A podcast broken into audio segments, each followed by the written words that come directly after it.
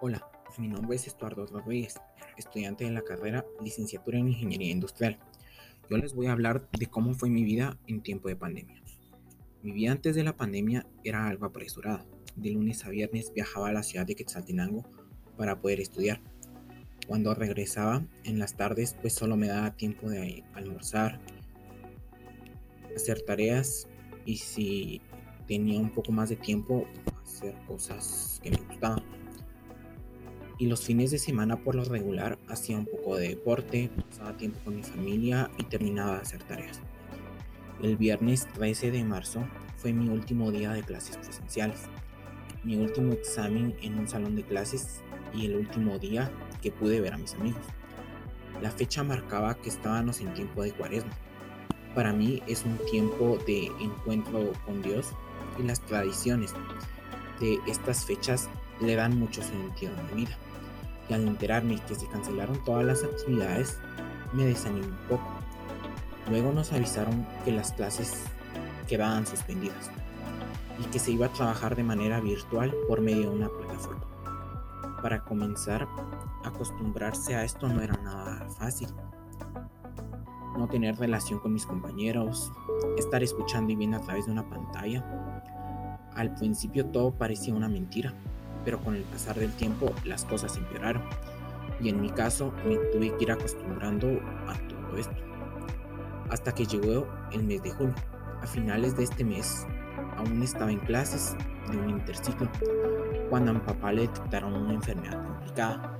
Las vueltas que se tenían que dar por medicina, por exámenes de laboratorio y visitas médicas ponía en persona nerviosa, porque al saber cómo estaba la situación del virus y uno se tenía que estar exponiendo.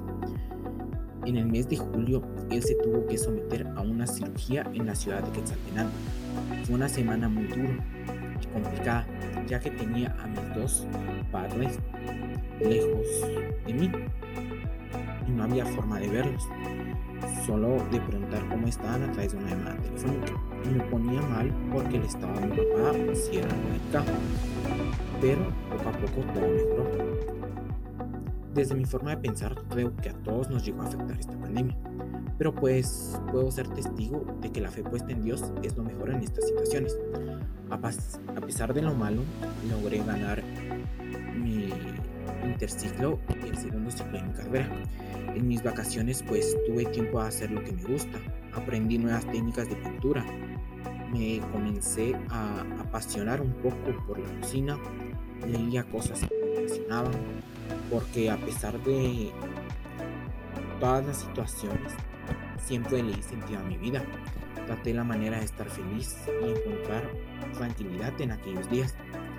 Lo que aprendí de la pandemia es que convivir con la familia a veces suele ser difícil, pero es una de las mejores sensaciones que el ser humano puede experimentar. La confianza en Dios en tiempos difíciles puede ser la mejor relación que podemos tener y que hay que disfrutar la vida al máximo, teniendo siempre las precauciones, rodeados de las personas que queremos y expresar nuestros sentimientos. La vida puede ser muy corta y no importa qué tan difícil sea, busquemos ser felices y también seamos agradecidos con aquellas personas que nos ayudan, que llamamos amigos y por también aquellos conocidos que siempre están al pendiente de nosotros. Gracias.